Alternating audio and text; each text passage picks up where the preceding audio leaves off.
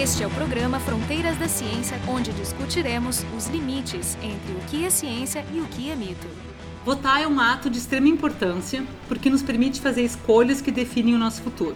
Há muita complexidade no processo de votação e em muitos níveis, incluindo, por exemplo, a maneira de coletar os votos dos eleitores. Houve um tempo na história em que o voto era falado no ouvido do escrivão, que o anotava e depois apurava. Depois era também possível escrever o nome do candidato em qualquer folha de papel e depositá-lo numa urna, e também era possível falar esse voto em voz alta desde que tivesse pessoas suficientes em volta. Apenas em 1932 houve a criação da Justiça Eleitoral aqui no Brasil, e a partir daí se instaurou cabines que, em princípio, garantiriam o sigilo do voto. Mas ainda assim, as células continuavam sendo fabricadas por candidatos, e aí os votos eram inseridos num envelope que era fornecido pela Justiça Eleitoral e depois esses votos eram contados. A partir de 1955, passou a ser utilizada a cédula oficial de votação. Mas o Código Eleitoral dessa, de 1932 já previa o uso de uma máquina de votar, que precisaria garantir uma série de critérios, como, por exemplo, segurança, portabilidade, entre outros. O que só foi concretizado em 95, quando se criou então a, a urna eletrônica. No Brasil, essa urna foi instituída parcialmente nas eleições de 96, depois ela sofreu muitas modificações desde então. E atualmente já se discute inclusive a possibilidade de votação usando internet. A nossa conversa hoje vai ter como foco as urnas eletrônicas e o nosso convidado é o Daniel Vobeto, que é secretário de Tecnologia da Informação do Tribunal Regional Eleitoral do Rio Grande do Sul. O pessoal do programa é o Jorge Kilfeld, do Departamento de Biofísica da URGS, o Marco de Arte e eu, Carolina Brito, do Instituto de Física da URGS. E eu queria te começar te perguntando se meu brevíssimo histórico está razoavelmente fidedigno ou se ele não está, se tu gostaria de acrescentar ou tirar alguma coisa do que eu disse. Não, o teu histórico ele é bastante interessante, ele traz, ele volta bastante no tempo e traz algumas, algumas peculiaridades do, do da história da eleição em geral. E eu diria que, talvez o que falte nesse histórico seja um retrato um pouquinho maior, um, um relato um pouquinho mais, mais, mais, mais, focado na questão das fraudes que nós tivemos ao longo de todo esse processo eleitoral no Brasil. Né? Então, Brasil é um país onde temos um povo muito criativo e aonde a, a fraude, a, o, o, engodo, ele sempre esteve presente na nossa, nossa sociedade. Não é uma sociedade que prima muito pela boa-fé, como, como sociedade, nós buscamos sempre uma burla, sempre há uma tentativa daquele jeitinho brasileiro, uma tirar uma vantagem no, no, no, processo, coisas que em muitas sociedades isso não existe. Então, eh, isso, isso sempre trouxe para o processo eleitoral brasileiro, além dessas peculiaridades de formas como eram feitas as eleições, a existência de muitas fraudes. E por isso é que surgiu a justiça eleitoral. A justiça eleitoral tal qual existe no Brasil, ela é, prática, ela é uma peculiaridade brasileira. Podemos dizer que é uma jabuticaba. Isso nos diferencia bastante. Isso pauta toda essa discussão que nós temos hoje sobre urna eletrônica, que acontece no nosso sistema eleitoral, tem a ver com essa uh, história de fraudes no, na nossa eleição brasileira. Tu tem algum histórico, assim, tu tem alguma coisa esquisitinha para falar de grandes fraudes que têm acontecido no, no, no passado, assim, na, eu entrei na justiça eleitoral quando a urna eletrônica foi lançada, em 96, né? Então eu não, eu não vivi muito essa, essa questão, assim, da, das eleições anteriores. A gente sabe, assim, aquele caso da, da, da, da Proconsult, que foi na totalização, não foi na urna, porque na verdade naquela época a fraude, a fraude grande não acontecia na urna, acontecia fora, né? Que, qual é esse caso da Proconsult que eu não, eu não conheço? Foi lá no Rio de Janeiro que, que a ideia era que na hora de transmitir o dado eles transmitiriam um, um resultado diferente. Porque tu vai lá na junta, o pessoal conta isso aqui, aí o que acontecia? Na hora de contar o voto, tinha mesário que pegava voto em branco e botava o número do candidato, mesário que contava os votos e fazia as pilhas e depois trocava só o primeiro voto de cima da pilha e invertia as pilhas, a pilha grande era de um e, e aí trocava a pilha e aí na hora de somar tu dizia que era do outro. Tinha um monte de coisa que acontecia na hora de contar. Tinha o problema de que quando tu fechava o mapa, tu mandava para alguém digitar e o cara digitava uma coisa diferente, transmitia uma coisa diferente né, que é o mapismo. Eu vi algumas dessas coisas ao vivo, como escrutinador. É impressionante. Os caras tinham uma lista de truques. É, é então cara, o pessoal tinha uma lista de truques para essa fase. Na, na, na, fase da votação, tinha uma coisa que era o chamado voto, voto formiguinha. Então os caras davam um jeito de conseguir uma cédula. E aí entregava na mão do eleitor e dizia assim, ó, cara, 50 pila para tu votar em mim. Coisa, mas entregava pro cara uma cédula com o um voto no candidato. Ele dizia, tá, tu vai lá, deposita essa cédula e me traz a em branco para mim. Então vai lá, vota, traz o voto em branco. Eu sei que tu votou com aquela cédula que ela estava preenchida e agora eu preencho de novo e dou para outra pessoa votar. Então. Não, mas esse, esse voto formiguinha é o voto de cabresto, né? É, é Sim, como, é como é que tu garante, garante que a pessoa vai votar no que, em quem tu quer? Isso, Bom, isso só prova que a tecnologia do papel tem muito mais interface de desastre É. para acontecer. Meio sem querer, quase. né? Não, não digo sem querer, mas que a, gente, que a gente não percebe que a urna dificultou muito. É o mesário votar pelo eleitor. Antes bastava fazer o quê? Chegava no final do dia, eu pegava as cédulas que sobraram ali, metia meus candidatos, socava na urna e pegava o caderno de votação lá, ou nem assinava. Ah, o eleitor esqueceu de assinar, aí pronto, quem é que vai dizer que não. Eu só botava na ata que votaram 20 a mais. Por isso que é importante a fiscalização dos partidos Isso. e tal, em todas as urnas o tempo todo, sem parar. É, é, o problema é que eles acabam não fazendo, aquele negócio. Então, é- e é- hoje o mesário tem que botar lá o número do título do eleitor, né? Botar a biometria do cara ainda, isso, aquilo. Então, como é que o mesário vai no meio do dia botar um voto no nome de alguém? Aí aparece Não, aquele não dá cara mais. do- mais, mais tarde. Ah, tá feito o banzé. O cara vai armar um. O que que houve? Votaram no lugar. Às vezes acontece do mesário até habilita, vai habilitar um e pega no, no caderno ah, o título na linha de cima ou de baixo. Dá uma confusão isso. Mas antes acontecia rodo isso. Agora o mesário tem que botar lá isso, aquilo. Agora tem que botar a data de nascimento do eleitor, que não tá no caderno. Tem que perguntar pro eleitor que ano que ele nasceu, pro, pro mesário não votar. Então, assim, ó, tipos de fraude era um negócio de tudo que é jeito. Uma coisa que a gente tem que é o boletim de urna impresso, que tem ali o resultado da sessão, tem a apuração daquela sessão, é uma coisa que é muito importante pra gente, porque isso acaba com todas as fraudes do pós-urna. Eu publico o resultado na internet depois, vai, confere lá, vai lá conferir, ver se mudou alguma coisa. Não, não mudou nada. Então tá tudo certo, né? O cara entrou lá, pichou o site, né, só para aparecer, encheu o saco, mas não mudou o resultado da eleição. Essa resiliência do processo é muito importante pra gente. O que, é uma urna eletrônica? Né? Vamos definir o objeto. Muita gente conhece, mas nem todo mundo talvez ou não tenha votado, ou não vai mais votar, ou ainda não votou. Então eu queria que tu descrevesse um pouquinho o que é uma urna eletrônica. A urna eletrônica é um computador que tem algumas características bem peculiares.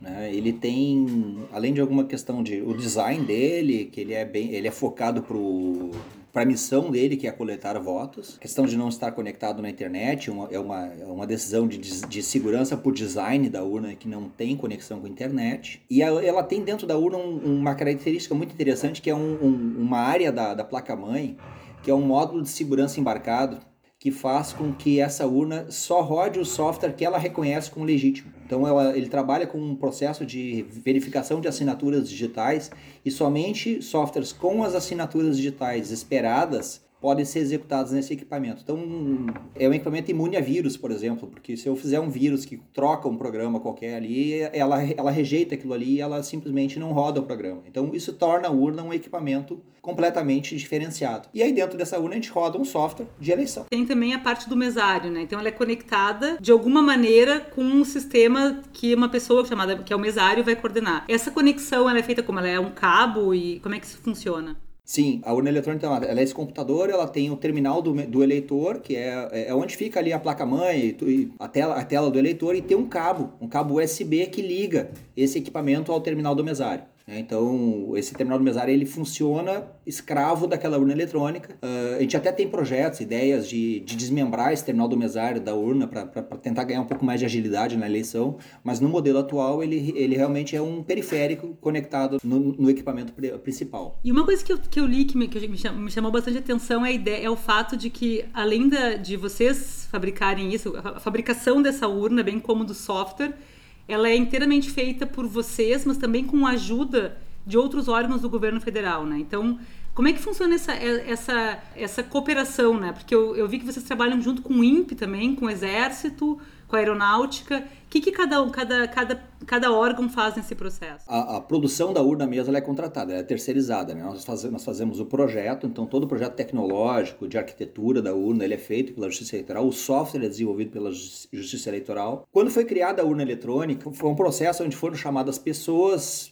de várias partes do, do Brasil, foram três gaúchos foram chamados, o nosso ex-secretário de TI, que, que, que me antecedeu no cargo no TRE, o Jorge Freitas, ele fez parte dessa comissão, foi chamada na época de comissão de nota, dos notáveis, foram as pessoas que especificaram a urna eletrônica como que deveria funcionar uma eleição eletrônica no Brasil. Então esse grupo de pessoas fez essa parte de requisitos e eu diria que toda a concepção do como construir a urna, como tocar o projeto, como encaminhar a licitação, teve muita participação do pessoal do INPE. Nós temos consultores do INPE que trabalham até hoje conosco, pa- participam muito mais dessa parte de segurança do processo. Há uma parte onde o CEPESC, que é um órgão de segurança do, de Estado do Brasil, que ele, ele, tem, ele tem um algoritmo de criptografia de Estado brasileiro. Então, é, um, é um, um, algoritmo de criptografia que o Brasil domina. E nenhum outro país tem esse, esse, esse algoritmo. E essa é uma das partes da urna eletrônica, é um, um dos módulos da urna eletrônica cujo software não é mostrado para ninguém nunca. Então, isso é segredo de Estado. E aí, inclusive, há um cuidado na urna eletrônica que, antes de chamar esse algoritmo que faz essa, essa criptografia usando esse algoritmo, a gente imprime o resultado, para garantir que esse algoritmo não vai trocar o resultado. Então, está nos dizendo que, e acho bastante relevante, o software que faz, a, que a gente coloca na urna não é aberto. Quer dizer que ele não tem como ser completamente auditado ou eu estou errada? Ele é, ele é aberto, tá? Ele é 99,9% do código ele pode ser auditado sim. Tem um pedacinho que assim, esse pedacinho aqui ninguém pode olhar, mas eu sei eu, olhando o código, eu sei quando que esse pedaço é chamado e eu sei o que que se espera dele e eu tomo cuidados, que é o caso da impressão do boletim de urna antes para garantir que esse esse pedacinho nunca vai alterar o resultado, porque eu já terei o resultado exposto antes dele ser chamado. Então ele está bem num ponto controlado do sistema. Ele é chamado para fazer a transmissão. Isso, é para gerar o arquivo que vai para a transmissão. Então, é, mas então o funcionamento da urna, onde ela. Ela funciona, ela funciona o dia inteiro sem, sem chamar, chamar aquilo. aquilo. que é a parte da contabilização dos votos e coisas assim. Isso. Aí, então... aí é, essa, essa informação vai ter que ser passada via rede pública, né? Para algum lugar. Primeiro ela é gravada no pendrive e depois ela é transmitida, né? Então é, é, é para poder criptografar essa informação, para botar no pendrive que a gente chama esse algoritmo. Ah, sim. É, e isso é importante, porque ele, ele poderia, se ele fosse um algoritmo malicioso, ele poderia trocar sim, o resultado. Sim. Não, sem dúvida. Ele tá, então a gente tem essa, esse, esse cuidado de imprimir primeiro o resultado para depois chamar esse cara, para garantir que o, o resultado que está impresso ele já está perpetuado ali, então não adianta esse cara querer trocar. Esse, esse processo da placa ali que tu falou, que ele, ele tem uma parte que está selada, ele é parecido com aquela urna indiana que tem um chip fundido na, na, no último instante e aí não tem como mexer mais? É, parecido, mais ou menos a mesma lógica. É, é, é uma segurança por hardware, então que a gente, a gente faz a cadeia de confiança do software, começa no hardware. Então o hardware garante que, que o primeiro software que vai rodar ele é assinado, esse primeiro software verifica o próximo e aí eles vão se verificando o tempo inteiro em, na, nessa cadeia. Não, é, só que essa questão da, da, desse, desse verificador fixo na placa não é muito diferente daquela, daqueles uh, softwares caros que tem uma chave física de autorização, né? Tipo, uh, sei lá, AutoCAD e tal, que tu tem que tu compra o software, mas tu tem que ter um, um, um pendrive, um flash lá que tu coloca e ele só funciona se fisicamente aquele cara tá lá, o que comprova que tu pagou ele conhece esses sistemas, né? É, é, só que esse está na placa. Essa é mais ou menos essa coisa, né? Mais ou menos essa lógica. A, diferen a diferença é que nesses softwares de. É, esses tokens de, de licenciamento, eu, eu ligo o equipamento e, e, o software depois ele toma a iniciativa de validar aquele token. Na urna eletrônica, a primeira parte da urna que é energizada é esse hardware. Ele é energizado, aí ele verifica a assinatura do firmware da placa-mãe e aí só depois ele energiza o processador da urna. Então não tem como o software burlar a, a, o acesso a esse, esse dispositivo.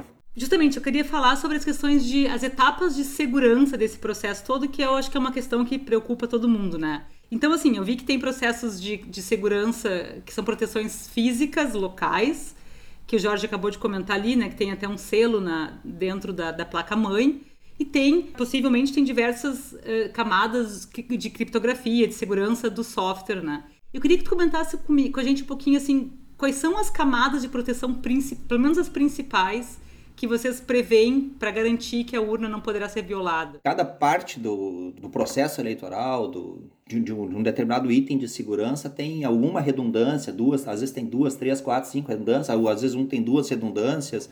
Então são, é, é uma composição de fatores de segurança, na verdade. As pessoas pensam em camadinhas como cobertores, um em cima do outro, mas são itens diferentes que são adotados. Né? O software, então, tem um processo de verificação do software, que é um, é um, é um ponto meio falho do processo, porque as entidades que deveriam fazer isso, infelizmente, não fazem. Tá? Não, é, elas falham muito nisso. E aí é um ponto que, eu, que a gente coloca que talvez, eu, eu, em vez do Congresso estar discutindo o voto impresso, talvez pudesse estar discutindo como fazer para que as entidades realmente participassem do seu processo, do processo de verificação. Seria muito mais barato fazer isso. Tu diz o que? Assim, por exemplo, tem, tem equipe de vocês que fazem o software e depois tem uma equipe que vai tentar hackear o software. Tu está dizendo que essa equipe que tenta hackear o software para enxergar a vulnerabilidade, essa equipe não, não, não faz isso sempre, é isso? Não é o hackear, tá? são dois tipos de processo de segurança que a gente tem em relação ao software, uh, utilizando equipes externas, digamos assim. Tem uma parte que há sim essa, essa questão de, hacke, de hackeamento, que é o teste público de segurança que acontece de dois em dois anos, no, no, ano ímpar, antes da eleição, onde se chamam equipes, os caras vão lá e tentam furungar lá e achar um jeito de, de alguma forma, violar alguma das medidas de segurança da urna. O nosso objetivo é ver se alguma coisa pode ser violada para que a gente possa corrigir e melhorar o sistema. Se dá prêmio, como é que é isso? É, tem uma, uma espécie de premiação. Teve um primeiro ano que teve uma premiação em dinheiro e depois acho que acabou virando uma premiação simbólica, mas realmente a, a repercussão que, que traz qualquer tipo de achado uh, tem motivado algumas equipes a fazer isso. Depois nós temos o, o, processo de verificação do software mesmo, que por lei, seis meses antes da eleição, a gente tem que disponibilizar num, esse software lá no TSE para que quem quiser, da, das entidades legitimadas, tá? partidos políticos, Congresso Nacional, Supremo Tribunal Federal, OAB, Ministério Público, Polícia Federal. Polícia Federal é que tem feito um pouco mais esse trabalho. Departamentos de TI de universidades, a gente está começando a conversar com o pessoal daqui para ver se a gente consegue algum tipo de participação, podem ir lá verificar esse software. Então, do sistema operacional até o último programa que a gente desenvolve, tudo que é desenvolvido pela Justiça Eleitoral, então tudo que roda ali na urna, está lá disponível para os caras olharem o programa, o que, que se alimenta esse programa, como é que é, aquele negócio que todo mundo, todo mundo fala, ah, basta botar um comandinho lá que se for tal coisa, se ninguém for habilitado biometricamente, então a urna vai fazer assim. Não, então cadê o, cadê o comando? Vamos lá, vamos olhar se tem esse comando. Então, a gente tem essa, uh, tem essa disponibilidade para fazer isso. Estamos trabalhando para facilitar isso um pouco, para tentar de uma, uh, tirar de dentro do TSE esse poder compartilhar e entregar no primeiro momento para as entidades legitimadas e depois num, num segundo passo, já que tudo que a gente faz ele é passo a passo,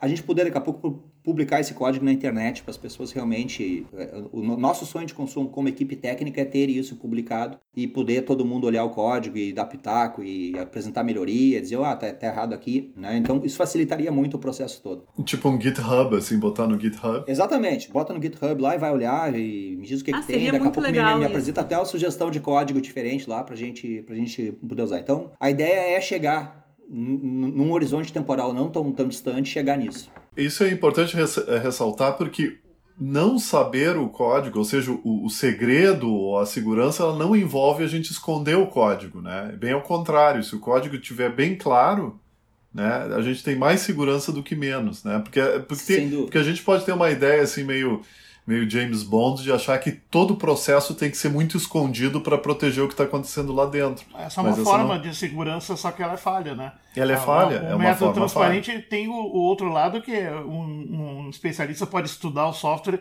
e inventar maneiras de inserir coisas ali, mas ele não vai ter o acesso ao, ao, ao hardware, né? Ele não, vai, ele não vai conseguir passar outras camadas, ele só pode ficar inventando algo hipotético ali em cima do. É, a segurança por obscuridade é um é, é uma estratégia, mas não é, nunca é a melhor estratégia. Né?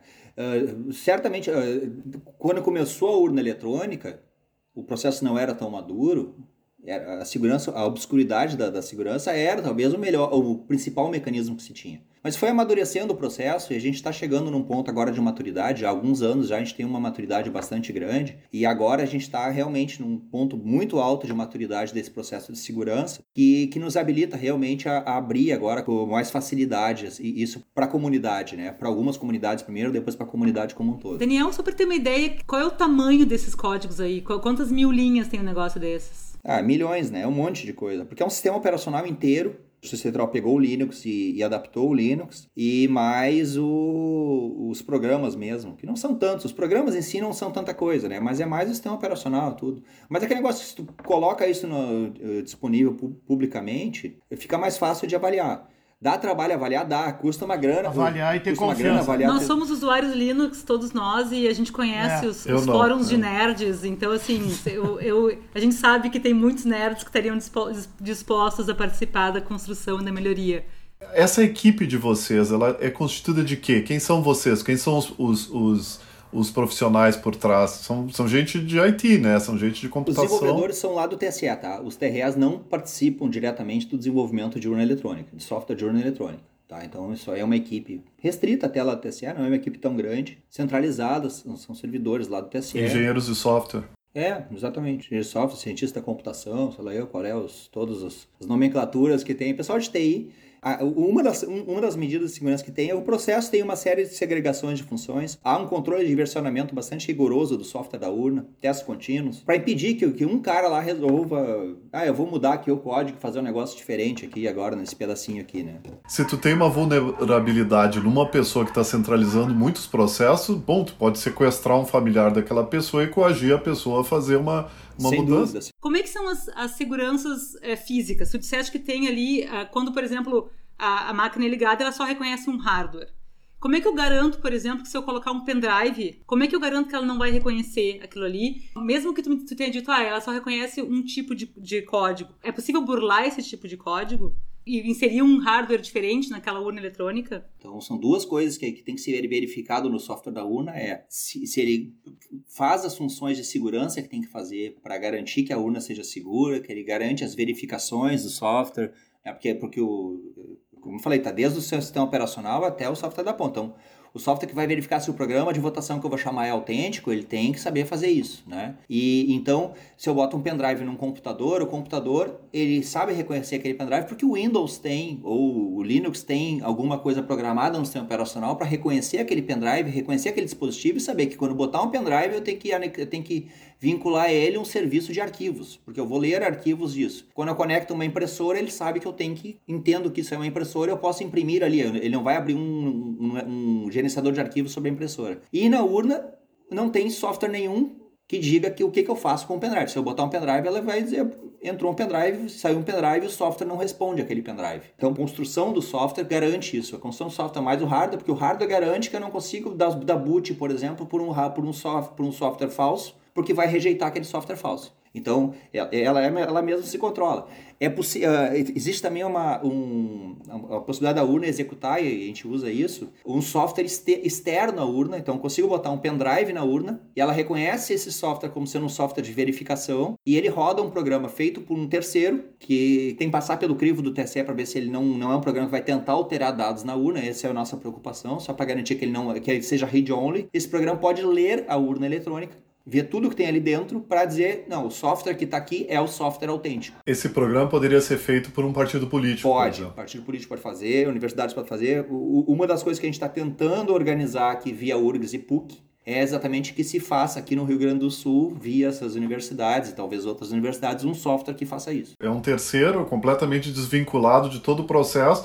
que chegaria com o pendrive só para testar se a urna está correta em isso. tudo que ela tem que apresentar. E quando que a gente usa isso? No momento da carga da urna. O que, que significa carregar a urna? O que acontece? Então a gente produz o software no TSE, compila o software numa cerimônia pública, tá? nessa compilação então, são gerados executáveis, são feitas as assinaturas, a gente publica os hashes disso, os softwares dos terceiros são apresentados nessa oportunidade, são verificados antes, são apresentados nessa oportunidade, são compilados junto, para que eles possam depois trazer no seu pendrive para fazer verificação. E tudo isso é, é organizado e essa informação então é empacotada. Programa da urna, mais software, mais, mais tudo, isso é, isso é empacotado e distribuído para os regionais. Existe um sistema da Justiça Federal, que é o GEDAI-UE, que é o gerenciador de dados, aplicativos, interface da urna, que é o cara que pega esses programas e grava nos cartões de memória para que a gente possa dar carga na urna. Então a gente tem um processo de geração de mídias, onde a gente pega o programa oficial, verifica se aquele programa é oficial, se dentro dele estão os programas assinados da Justiça Eleitoral, e esse programa vai lá e gera os cartões de memória com todas as informações assinadas dentro dele digitalmente, para que a urna eletrônica reconheça isso como válido. Então, na cerimônia de carga, a gente pega alguns dias antes da eleição, marca, convoca os partidos, ó, quem quiser acompanhar, vem aqui acompanhar, uma cerimônia pública. Então, a gente pega cada urna eletrônica, coloca um cartão de memória dentro da urna, e aí, quando eu coloco esse cartão de memória, a urna, a urna pergunta assim: que dia hoje, que horas são? Depois que a, que a urna pergunta isso, ela pergunta assim: escuta, que sessão que eu vou trabalhar? Aí eu digo, uh, tu vai trabalhar na sessão 15. Tem uma, tem uma lenda urbana que roda, não, dá nem chamar de lenda, é uma fake news sobre o processo eleitoral, dizendo que a Smartmatic, uma empresa venezuelana, domina a, a, a, eleição e que essa empresa então fraudaria a eleição. O que, o que essa empresa participou no processo foi participar da subcontratação de pessoal Pessoal de nível médio, assim, cursando o ensino médio, que são contratados para trabalhar um mês ali para ajudar no trabalho braçal ali do cartório, esse tipo de coisa. O trabalho que o cara faz é tirar a urna da prateleira, abre a caixa, coloca na mesa, bota na tomada, bota o cartão de memória, diz ali para a urna que oração, que dia é hoje, e qual é a sessão que ela vai trabalhar e faz o teste final lá para ver se a impressão sai bonitinha, se as, se as teclas estão funcionando. Isso é o trabalho do cara. Inventaram que aqueles caras tinham a senha para reprogramar todo o sistema, sabe? Uma coisa muito maluca que inventaram. Mas então, nesse processo de carga, a gente faz a carga e, e aí coloca cartão de memória e aí, sinceramente, o fiscal está olhando e ele, ele vê que está colocando, mas ele não consegue ver o que, que tem no cartão de memória. A oportunidade que o fiscal tem de fiscalizar nesse momento é pegar o seu, o seu pendrive com o programa e colocar na urna para que esse pendrive verifique a urna se ela está programada corretamente. Essa é a oportunidade que a gente tem do, da fiscalização nesse momento. Né? A própria Justiça Federal produz o programa de, de verificação. Vão dizer, ah, mas esse é da Justiça Federal, sim, mas eu tenho que proteger, inclusive, contra terceiros que estão tentando me fraudar. Claro, mas vocês também dão a possibilidade de, um, de uma outra pessoa, de um outro grupo, fazer o seu programa e testar nesse momento. Pode fazer o seu programa e testar nesse momento. Quando, quando você carrega a urna, ali já entra o software de funcionamento da urna e também os candidatos, tudo ao mesmo tempo. Sim, tudo ao mesmo tempo. Por isso que eu informo qual é a sessão. Então, porque ali, nesse momento, vão a, vai a lista de eleitores daquela sessão para dentro da urna. Lógico, a lista de candidatos ela é única para todo aquele, aquele cartão de memória de um único município, né? Então, todos os candidatos daquele município estão ali. Então, os dados vão todos nesse momento. Quando a gente termina a carga, a gente coloca o segundo cartão na urna. Esse segundo cartão, ele tem as fotos dos candidatos, que é um mais volume. Então a gente coloca, em, a gente já traz essa informação nesses cartões, coloca. Quando eu ligo a urna eletrônica, depois da, de colocar esse segundo cartão, que é no, no final do processo de carga, a urna faz um processo de sincronização onde ela replica todos os dados do cartão de, da, da, da memória interna dela para esse cartão que foi recém-inserido e todas essas fotos que estão no cartão recém-inserido para a memória interna. Então ela, ela grava sempre em dualidade as informações. É uma redundância no caso. É uma redundância. Às vezes traga o cartão de memória, eu boto um outro cartão de memória, ele refaz a sincronização e vai. Ah, tá. T Tanto a urna ajuda a, a, a refazer os dados do cartão como do cartão da urna. Isso. Quando eu termino a carga de uma urna, ela diz assim: essa, esse equipamento funcionará a partir das 7 horas do dia tal, que é o dia da eleição. Ela está tá fechada, o software está fechado, ela não faz nada, entende? Eu não consigo fazer nada com esse equipamento nesse momento. Ela é lacrada fisicamente, tem um lacre feito pela Casa da Moeda para garantir que ninguém vai abrir o gabinete trocar, e trocar nada dentro dela e coisa, né? Tá lacradinha. Um outro momento de segurança que é o momento que o eleitor chega e tem que dar os seus dados e aí o, o mesário ele coloca uh, os dados na, no, no, no, computador né, e autoriza a, a, o, o, eleitor a votar. A gente tem um relatório no início da votação que é a zerésima.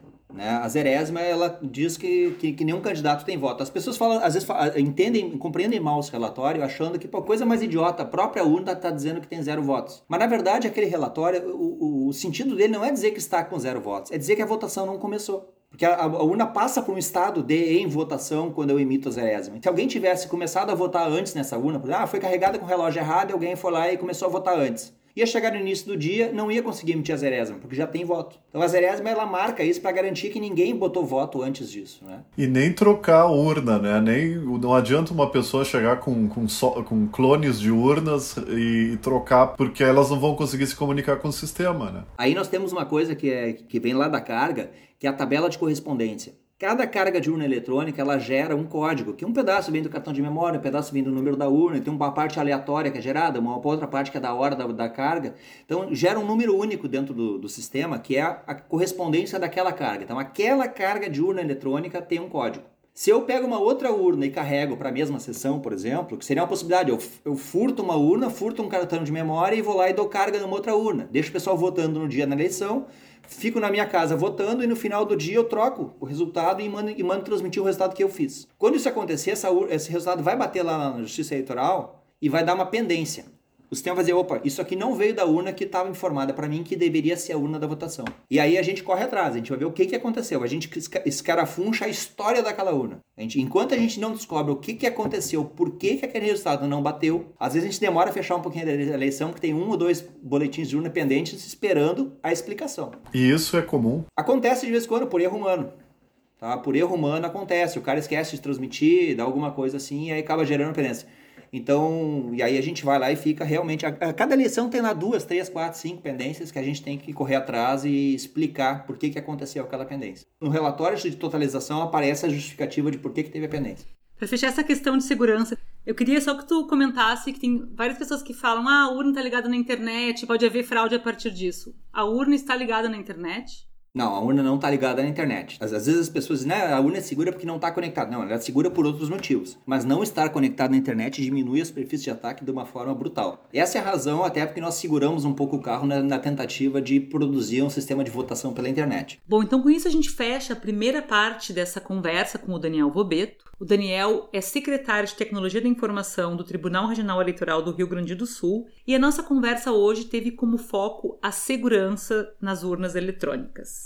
Essa conversa tem uma segunda parte num próximo episódio, onde o foco vai ser como é que audita uma urna eletrônica, se faz sentido falar em recontagem de votos e também como é que o processo pode parecer seguro. Quer dizer, não apenas ele tem que ser seguro, mas ele tem que parecer seguro para o cidadão. E aí a gente vai focar bastante na questão do voto impresso. Vamos ver que tem alguns problemas técnicos em volta disso e que não é tão simples como às vezes a gente escuta por aí. Para conversar com o Daniel Robeto, estivemos presentes eu, Carolina Brito e o Marco de Arte, que somos do Instituto de Física da URGS, e o Jorge Hilfeld, que é do Departamento de Biofísica da URGS.